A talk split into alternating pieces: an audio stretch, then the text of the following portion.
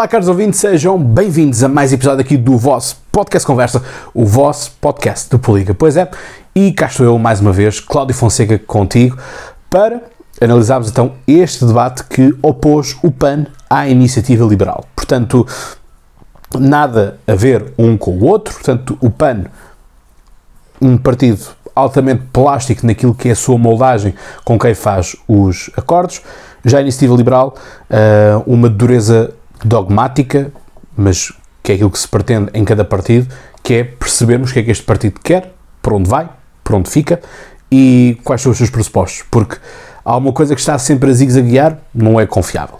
Isto é, uh, obviamente, a minha, a minha visão das coisas. Portanto, quero agradecer a todos aqueles que estão a ajudar o Podcast Conversa. É sempre um gosto uh, ter-vos, é sempre bom uh, falar com, convosco e, portanto, cá estamos nós a fazer o nosso caminho de volta, portanto vai ser, vai ser fantástico. Já está a ser, os números já estão a falar uh, por tal, portanto obrigado a todos aqueles que nunca desistiram, portanto isso só me obriga a mim a não desistir de vocês, por isso é que, apesar de alguns, Walter Martins, por exemplo, obrigado pela tua mensagem, de tem que desacelerar um bocadinho, senão ainda fica em baixa médica, ah, a questão é que não dá.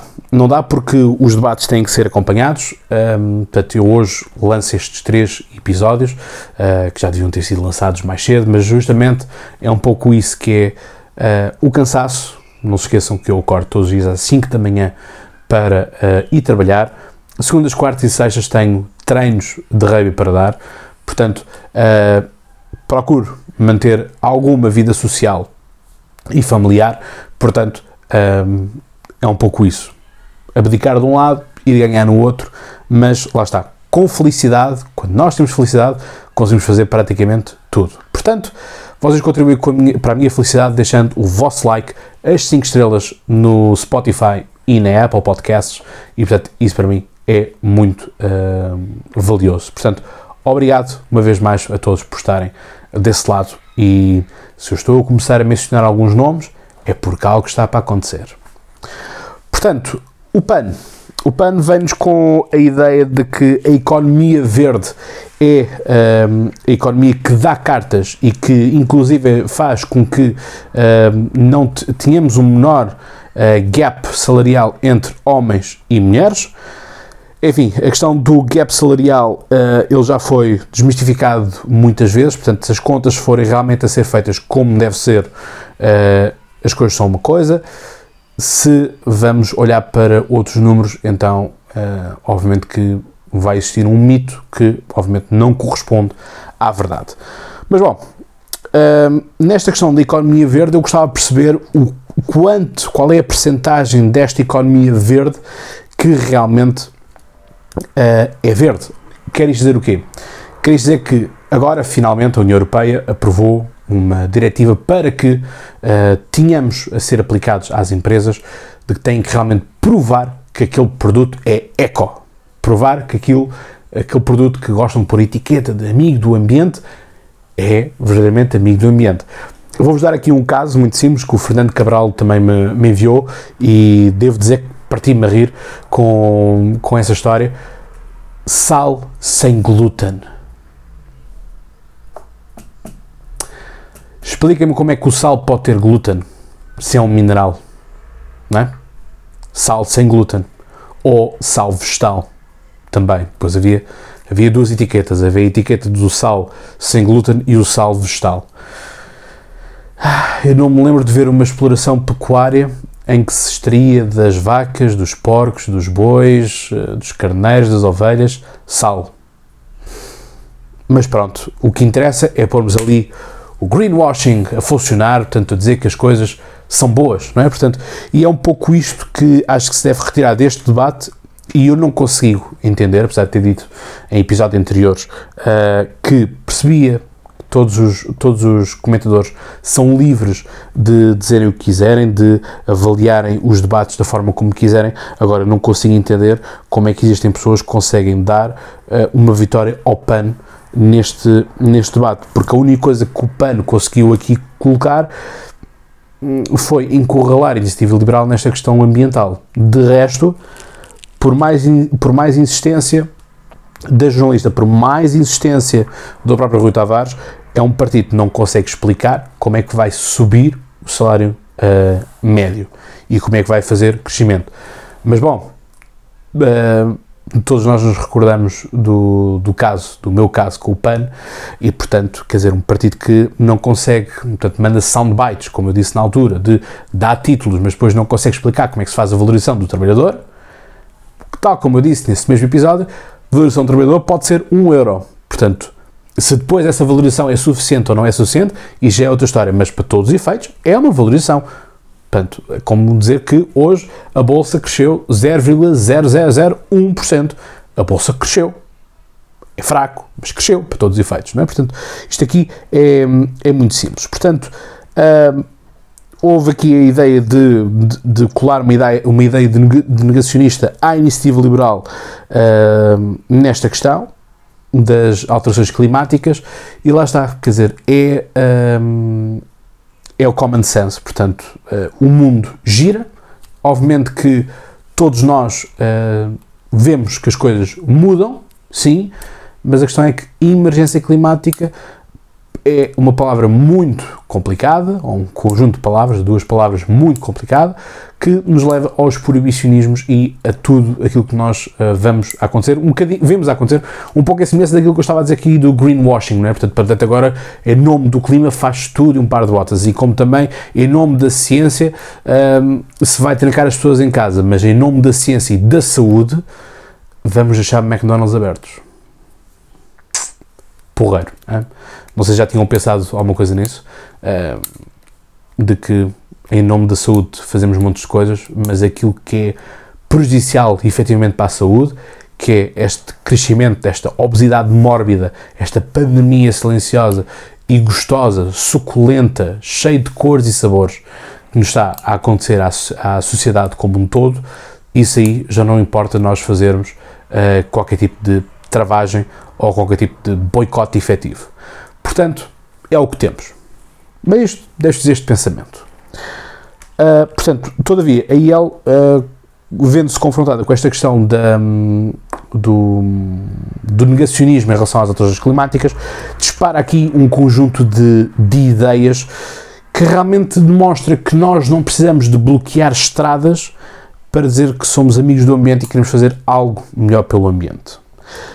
Uh, reparem, uh, é, que é justamente isso, é que nós podemos fazer as coisas num caminho mais pacifista, em que realmente não importunamos a vida dos outros, não, de, não fazemos um boicote ao trabalho dos outros e, portanto, isso uh, é algo que nós temos que ter aqui em linha de conta. Portanto, se calhar aquilo que é importante, em vez de estarmos a fazer boicote uh, nas estradas, é de, por exemplo, uh, despacharmos o licenciamento então, dos painéis voltaicos que são aqui apresentados como 4 anos, a descarbonização de alguns transportes públicos, portanto, a ideia de, se calhar, reformularmos algumas frotas que temos por aí e apostar seriamente numa questão de uma ferrovia que realmente funcione e não seja fazemos uma Lisboa-Porto que demora 3 horas quando uh, uma extensão ainda maior, como se faz de Bordeaux a Paris, se faça em 2 horas.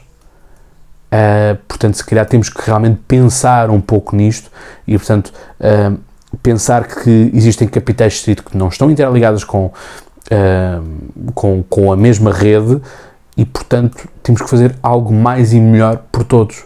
Portanto, não é apenas obrigarmos, como estamos em 2019, em que era obrigar a que todas as emendas fossem vegetarianas. Isso não salva o mundo. É tão simples quanto isto. Portanto, um, a questão também do reforço da água e do aproveitamento da água, por exemplo, sim, porque isto para quem não saiba, uh, o caso de Israel, por exemplo, 90% das, da água que os israelitas uh, bebem é uma água reciclada. E vamos ficar por aí porque só isto já se vocês pensarem muito bem o que é, que é para ser reciclado, o que é, que é para ser reaproveitado, a mim já me faz problemática. Por exemplo, 11% da água de que os franceses bebem é justamente água reciclada. Sim, dos resíduos. Das hectares. Portanto, hum, é por aí. Aquilo que nós temos que olhar uh, também para, para a questão do, de, um ponto que para mim o Rui, o, o Rui Rocha esteve muito bem, que é a questão da intermitência das renováveis. As renováveis são muito interessantes, são muito giras, é engraçado fazermos títulos de que a energia eólica bate recordes em Portugal, mas depois esquecemos que os franceses estão a arrancá-las uh, porque são demasiado caras para aquilo que depois produzem. Uh, é a questão da intermitência. Durante este dia, uh, portanto, este dia 10 de fevereiro, tivemos sol, chuva, sol, chuva o tempo todo. Portanto, isto para um painel solar, o painel solar não está 100% a trabalhar, não está 100% a receber a energia. Portanto, uma economia não pode uh, subsistir, o mundo inteiro não pode subsistir em torno de energias renováveis que, para todos os efeitos, são intermitentes. Se não há vento, não há eólicas. Se não há sol, não há uh, carregamento fotovoltaico. Se estamos com escassez de água, as barragens também não vão produzir eletricidade. Portanto, se calhar nós temos que pensar qual é que é a relação que nós temos entre a, a brutalidade, a imensidade de energia hídrica que nós fazemos com as barragens versus aquilo que é a fuga de água. Acho também é um, é um caso interessante de, de percebermos uh, de que ponto é que nós ganhamos no lado e perdemos no outro. Uh, e, portanto, as tais autoestradas da água, ou estradas da água, que é preciso andarmos a relocar água de um sítio para o outro, e portanto, realmente aqui o Rui Rocha dá-nos aqui uh, o quadro que é, existe neste momento uh, aquilo que são a vontade de uh, pôr como energia estanque. Portanto, se quisermos, se for mesmo para declarar guerra ao fóssil, portanto, gasolina acabou-se, não é? Portanto, petróleo acabou-se. Uh, então só ficamos com o gás e só ficamos com o nuclear. E dá-se aqui o caso dos alemães, em que andaram todos felizes e contentes porque os uh, verdes na Alemanha cresceram de forma brutal, conseguiram impingir os, as suas ideias de greenwashing, não ideias ecológicas, mas ideias de greenwashing, porque pior que pode haver para o ambiente são os ambientalistas, lamento, e portanto têm que agora andar a recorrer a centrais a carvão, que são muito boas para o ambiente, que são muito boas para um, a saúde das pessoas. E, portanto, se calhar nós olhamos aqui para o nuclear e o nuclear é a solução. Se não quisermos estar dependentes de um senhor chamado Vladimir Putin ou um seu sucessor, no caso da Rússia, um, de gás. Portanto, isto aqui um, é preciso nós entendermos o que é que nós queremos. Porque tudo tem consequências. Porque depois vem a história do impacto ambiental. Sim, porque grandes buracos da extração de lítio fazem muito bem aos lençóis, uh, aos lençóis de água, fazem muito bem aos aquíferos.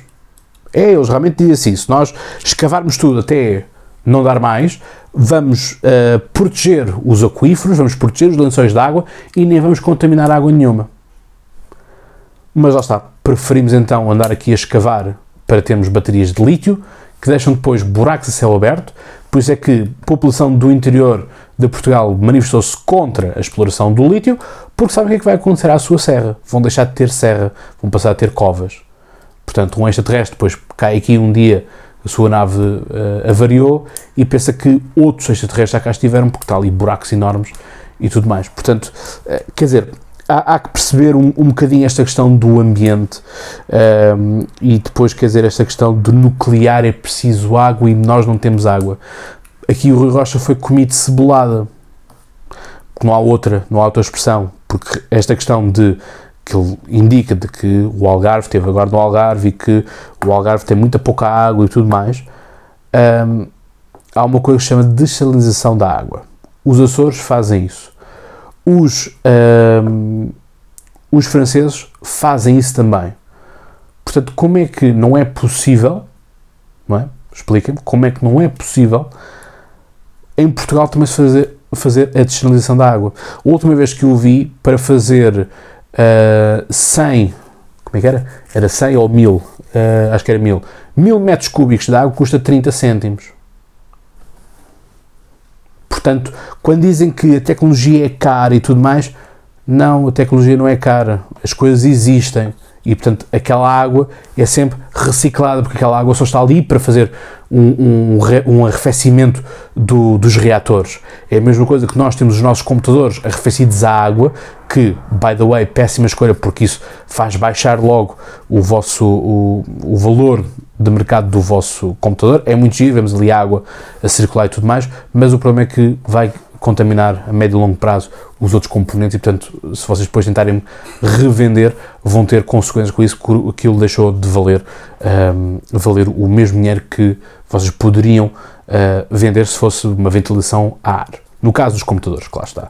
Portanto, na questão do nuclear, só mesmo, uh, só mesmo com estes debates é que se percebe que as pessoas não sabem rigorosamente nada de nuclear e não querem saber de nuclear e têm medo do nuclear. E, portanto, a Inês Sousa Real dizer que os franceses estão a fechar uh, centrais nucleares, Macron tem o plano para aumentar entre 5 a 10 uh, eh, estações nucleares, portanto, não vai estar a fechar. Lamento, mas uh, enfim, nos debates muitas vezes vale tudo e vale inclusive a propaganda do desconhecimento. Eu lamento, eu lamento ter estar a usar esta, esta parte aqui para, para falar disto, mas é, é porque irrita-me severamente uh, pessoas que querem passar um estado de burrice aos outros. E isto é o que temos. Portanto, aquilo que, uh, aquilo que nós temos uh, atualmente é um salário médio de 1050 euros, algo que uh, para o Rui Rocha não pode ser, portanto ele volta a buscar aquele caso célebre dos 1800 euros, que depois no final do ano dá mais 2 mil euros em carteira, já a resposta do PAN qual é que é? Mais Estado, portanto, mais subsídios, mais compensação.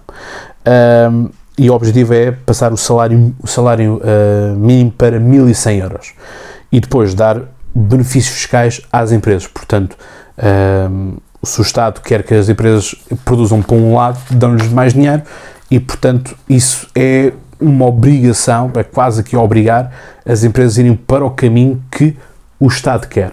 E isso, obviamente, que choca de frente com a questão do, um, da IEL.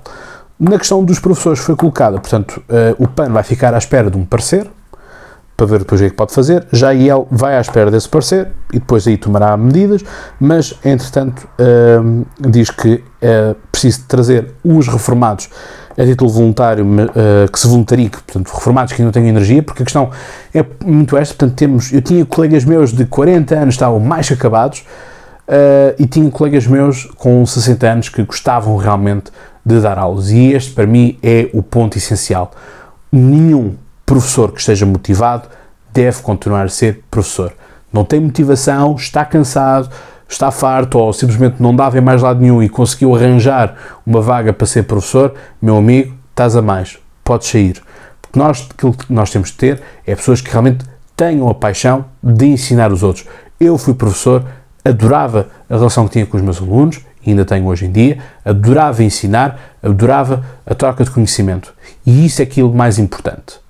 Mas, todavia, temos pessoas que não, que preferem estar lá, fazer um grande frete, debitar a matéria, não promover o conhecimento nas aulas e tudo mais.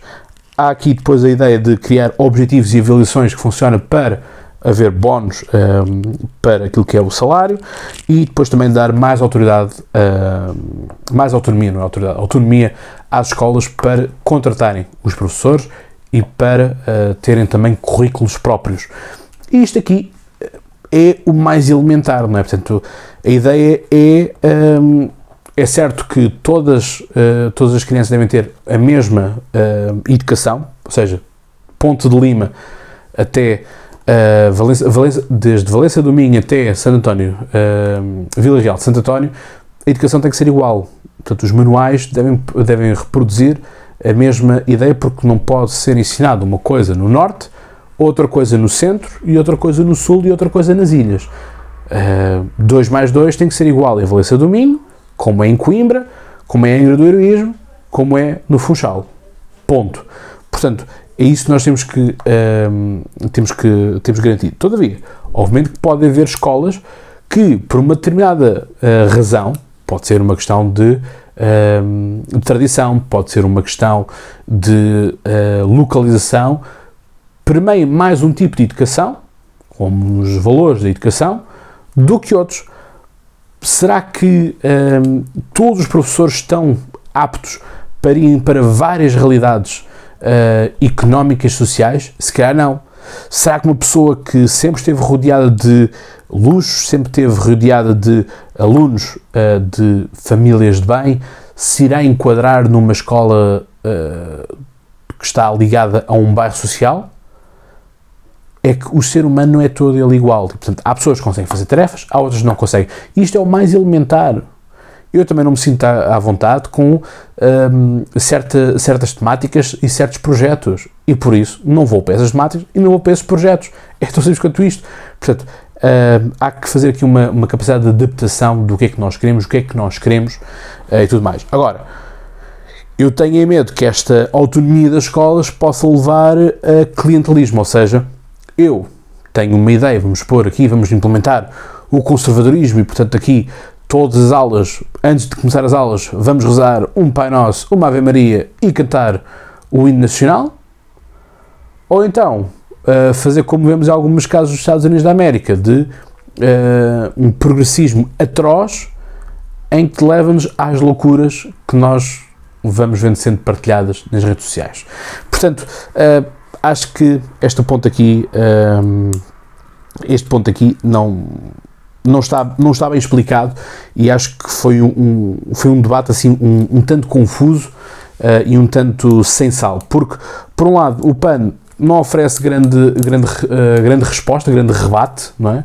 E portanto a IEL também parece que o Rui também não estava para ali preocupado, é que é um pouco isto. Um, eh, eu sinto que a estratégia da iniciativa liberal está muito assente na claque e pouco naquilo que é a conquista de votos. Porque nada diz que a IEL não pode ir buscar votos ao eleitorado do PAN. Uh, a IEL buscar votos ao eleitorado do PS também não é impossível. Porque o eleitorado do PS, não, nós não temos que olhar para os partidos como uh, a personalidade do líder é aquela e depois todas as suas ramificações uh, fazem, fazem cópia, não é? Portanto, isto não é copy-paste, isto não, não pode funcionar. Pode funcionar alguns partidos, e se calhar por isso é que as, as pessoas saem dos partidos. O recado está dado. Uh, outra coisa é nós olharmos para, um, para aquilo que são as pessoas, as várias pessoas que compõem, norte a sul do país, os partidos. E, portanto, por isso é que existem várias listas, por isso é que existem tendências, por isso é que existem grupos e grupetos dentro dos, um, dos demais partidos.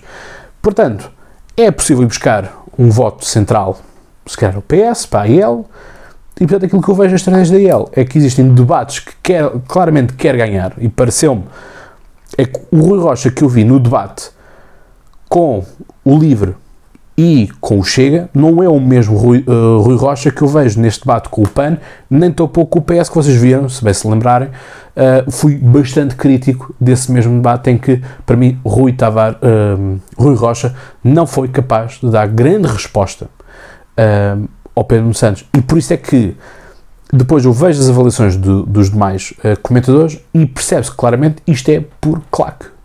Isto não pode ser assim. E isto fica recado para todos os, os partidos. Um debate não pode ser ganho por claque. Portanto, um debate tem que ser ganho realmente por expor melhor as ideias. Entre estes dois, quem para mim expôs melhores ideias e deu exemplos mais concretos foi a Iniciativa Liberal. Todavia, não se surpreende uh, não surpreende como poderia uh, surpreender, não poderia melhorar como, como havia espaço a melhoras, uh, porque claramente esta questão do, do ambiente não é algo que esteja muito bem preparado e é normal. Há partidos que dominam melhor umas áreas e perdem noutras. A questão do Bloco de e a habitação é algo que nós sabemos e a saúde é algo que eles são fortíssimos porque estão sempre a trabalhar naquilo. Se depois produzem uh, as coisas como deve ser ou não, isso já é outra história. Mas nós sabemos que são áreas que passam imenso tempo a falar delas, controlam aquilo que também acaba por ser uh, falado na sociedade em geral, porque são, é deles que emanam muitas outras propostas. Portanto, é isso. Caros amigos, eu despeço-me assim até ao próximo episódio. Portanto, um grande abraço. Como eu costumo dizer, vocês estão a saber mais de cor. Até lá tem boas conversas. E já agora, dia 10 de março, vota. Um abraço.